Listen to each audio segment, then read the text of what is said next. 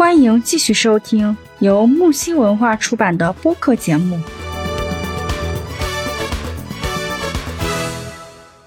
那青青，你看，就是我们这个现在在婚姻法方面，对于这个有没有什么约束呢？对于天价彩礼这方面有没有什么约束呢？嗯，这个就是说，在这个结婚的习俗当中啊，送聘礼、聘金，本来这是一个很正常的事情。但是呢，彩礼是礼，但不能过度。如果你要说这个聘金聘礼明显超过一个家庭的承担能力了，其实就有这种违法的嫌疑。你像咱们这个婚姻法里边，国家的婚姻法里边，它就有明文的规定，呃，禁止包办买卖婚姻和其他干涉婚姻自由的行为，禁止呢借婚姻索取财物。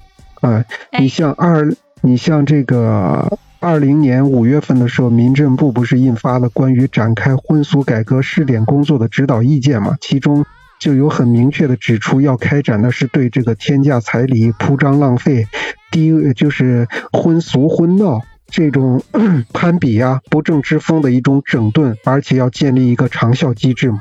他们就是国家现在的这个。这个目的是什么呢？就是希望能够让爱情回归到本心，让婚姻呢去回归到本质当中去，而不是过度的去这种刁难，或者是过度的去张扬的这这种这种呃怎么说？就是就是那个的那那个呃铺张浪费嘛，就是过度的铺张浪费攀比啊，是要遏制这种不正之风嘛。国家现在是。对这个社会风气是非常看重的。你说和谐社会，你风气必须要好。风气要好的话，就是要从各个方面开始整顿嘛。嗯，这最起码来说，对我们看到这个的话，看到消息的之后，最起码很多人对这个都是很很支持的。大多数民众对这个都很支持。呃，尤其是现在，对，马上面对咱们这有些。呃，伙伴们可能就是面临快要结婚的这样一个情况。那第一个，我们说到这个彩礼的问题上，其实如果你们要结婚的话，想要结婚的话，如果对方父母或者是不同意以这个天价彩礼啊为各种理由的话，实质上其实我们要多懂多读一些婚姻法国家的法律。其实，在法律当中对这种情况是有保护的，是有保护措施的。对吧？我们到时候是那个要天价彩礼，那我告诉你，你看婚姻法啊，第几条第几条？我告诉你，你违法了。对对。这个说起来也有点有点怎么说呢？有点搞笑还是怎么样？让人感觉挺，哎呀，不愿意这样去。呃，作为年轻人嘛，肯定不愿意这样以这样的说法去和对方的父母去说，对不对？你们是要对，是要两个家庭是要结合在一起的。其实不像，还没怎么样呢，我先用法律来跟你说事儿。这个不不是不是年轻人想要做法，但是对没有人想走这一步，是 是是，就是师姐说的太对了，因为年轻人的话根本不想，对他们不想走这一步的。但是我是说，实在是实在是无路可走的情况下，我们可以站在某种角度去寻求，对，寻求寻求援助，嗯。这个时候有了这个法律的约束嘛，对吧？那我们就可以说，哎，要说实在是再要这个天价彩礼的话，那你看这个不符合法律的这个要求，对吧？对方这方怎么样，他可能也可以会约束一点，是不是？可以收敛一些，他要顾虑到这一点，这是起码的啊。然后再动之以情，晓之以理，再再慢慢的去去缓和关系呗。哎，对对对，是这样的情况。法律条文还是非常非常不错的。嗯，就是要索要彩礼很正常，聘礼啊什么的，但是要适度，要符合对方能力。是的。要这样，这个法律的约束啊，呃，朝着更好的方向在发展，挺不错的。然后还有一些年轻人呢，他们是担心什么？担心就是结婚之后呢，独处的时间会变少了，因为现在年轻人都是很喜欢就是出去玩啊，对吧？那我下班了之后。拍一下呀，啊，想做各种各样的事情，就是有单独的空间。当然，对对，结婚后这种空间可能会变少，他们在担心这个。其实我觉得这个问题是从几方面来讲吧。首先说，两个人就是在结婚之前，通常来讲都比较长时间的交往了一段时间，对吧？最起码也是从热恋期过来的，对不对？那么说的是现在年轻人在热恋期啊，还有在婚前交往的时候，是不是很多都住在一起？你说试婚也好，或者说这个未婚同居也好啊，但是他们是已经在一起住了的。所以说，那么如果结婚之后，如果你暂时没有要孩子的话，啊，没有和公婆住在一起的话，其实我觉着婚后和婚前两个人独处的时间差不多，应该没有什么太大的变化啊。就是相对于两个人来讲，咱们先不涉及其他人，嗯，所以这方面的顾虑呢，我们可以呃打消一点。然后第二点就是什么呢？可能会考虑到。啊，孩子的问题，是不是结了婚之后就要生小孩啊？是不是结了婚之后就要生小孩啊？青青你怎么看这个？嗯，是这样的，一半一半吧。有一部分的人结了婚之后就立马要小孩了，有一部分人是结了婚之后还是要等这个基础稳定了再要小孩。嗯，对我也是这样想，我是觉得。呃，结了婚之后啊，你如果说两个人就是想过二人世界，你还没有过够呢，那你就先不要孩子嘛，对吗？对。老人那边还有其他人有什么想法的话，这个主要还是两个人的事情，只要这个一对夫妻你们之间有共识，对吧？可以想各种办法去他人的这个说法，对不对？嗯。因为你们双方才是人，嗯，还还要准备充分之后，有的时候你只是单单的考虑了，你没有充分的准备，有你的经济条件。像比如说你的时间，只有钱没有时间，这也是不行，对吧？对，准备充分了，考虑成熟了。然后，嗯，就是这个是关于时间问题啊，是婚后呢，是两个人是需要独处一段时间，还是考虑成熟了呢？再有小孩的时候啊，有的人可能还会真是不想要孩小孩子，一想要小孩子的话，想想各方面头疼，月子期里面出现的各种琐事儿的问题啊，可能朋友们都会遇到一些东西。嗯，但是实际上我们就要想什么呢？就有一种说法，我不知道你听说过没有啊？就是说人生就像闯关游戏。嗯。我们把呃生小孩子呢，换一种思维去思考一下你的人生。就人生在不同的阶段，就像是游戏的不同的关卡一样。我们要想要不同的体验，有新意，对吧？有新鲜感。对。对。那我们打游戏的时候，你总不希望我打过了这一关，到下一关还是同样的难度。啊，同一方面的内容，那有什么意思呢？对不对？就是看好自己可以走的路，具备这个条件的时候呢，想着怎么样把自己这个路拓宽，就是享受打怪的这个过程，然后升级关卡，像是不同的人生阶段吧，可以体验到不同的乐趣，而不是说就盯着眼前这个关卡啊，就停滞不前啊，左顾右盼，我踌躇犹豫。最后甚至会困顿啊、焦虑啊，到底要不要？然后两人之间产生矛盾呀，跟父母之间呀什么的，是吧？都会有各种各样的小矛盾存在。嗯，对的。所以这个时候要有一种，有的时候有，虽然我们是局内人啊，但是如果你就是跳出这个框架来，以一种局外人的身份来看的话，反而会看得更清楚，对不对？嗯嗯，是。嗯，就是这么短短的几十年吧，能活到一百岁的有几个呢？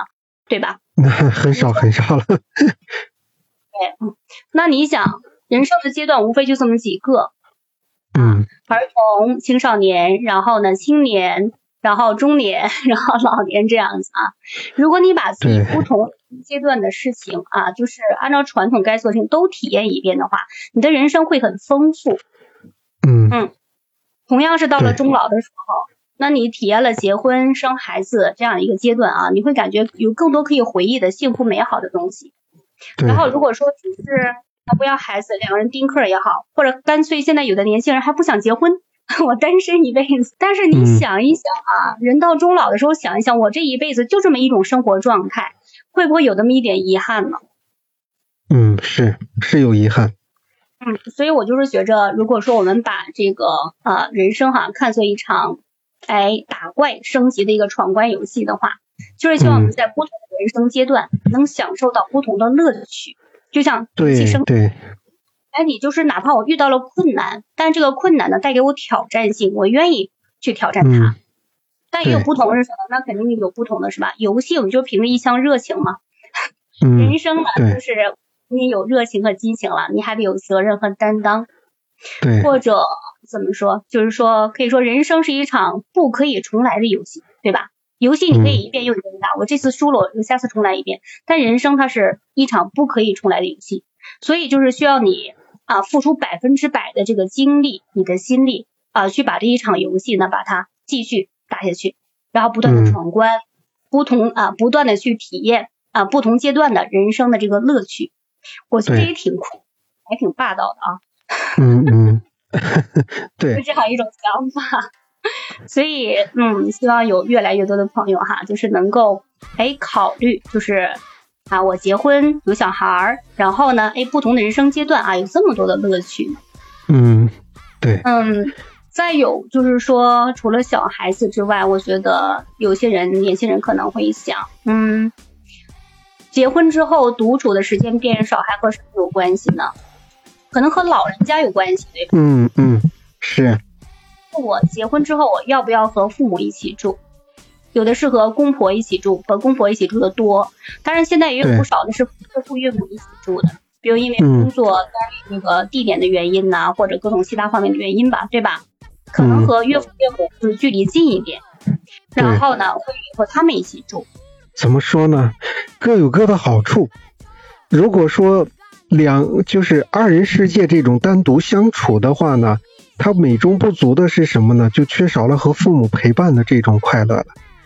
嗯，对，这种二人世界的话，其实婚前你就是二人世界，婚后你应该换一种生活方式了，那就是跟父母在一起。那么你中间有个老人的话，你才能感觉到这个家才算是一个完整的家。因为我这个人思想观念比较保守啊，我觉得是上有老下有小，这才算是一个家。呃，所以我觉得就是和老人能够在一起相处的话，才能够怎么说，可能会更好一点。对，这个我觉得也应该有一部分人是这样想的啊。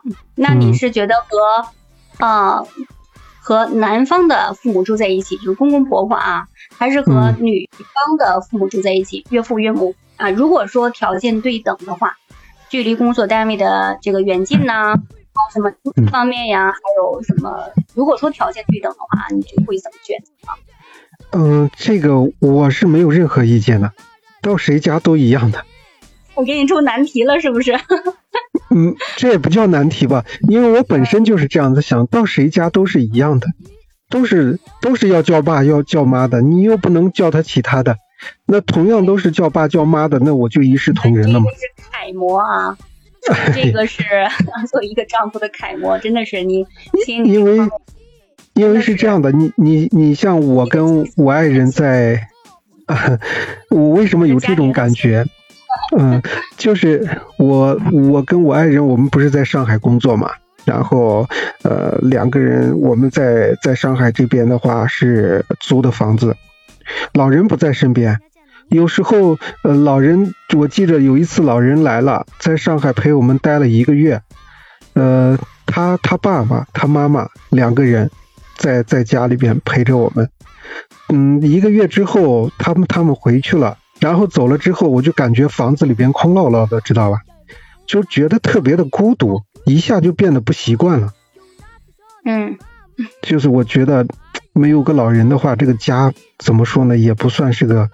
呃，一个完整的家，因为二人世界，你说婚前我们一直在过二人世界，你说还过不够吗？那肯定是，呃，不能说过不够，但是我觉得他结了婚之后就和婚前完全是不一样的，这才是这是一个正确的。如果就是还是二人世界的话，那就不现实了，我感觉是这样。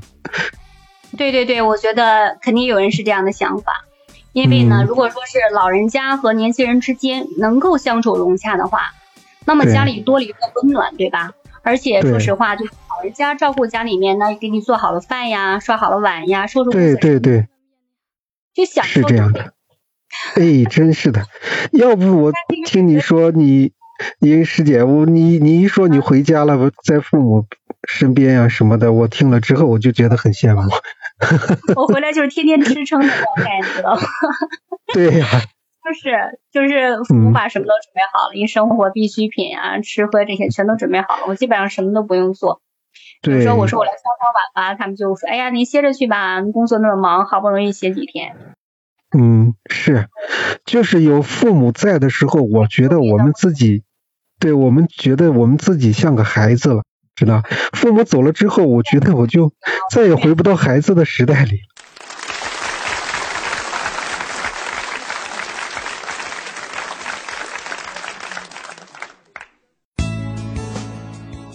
节目告一段落精彩继续喜欢请订阅评论转发哟。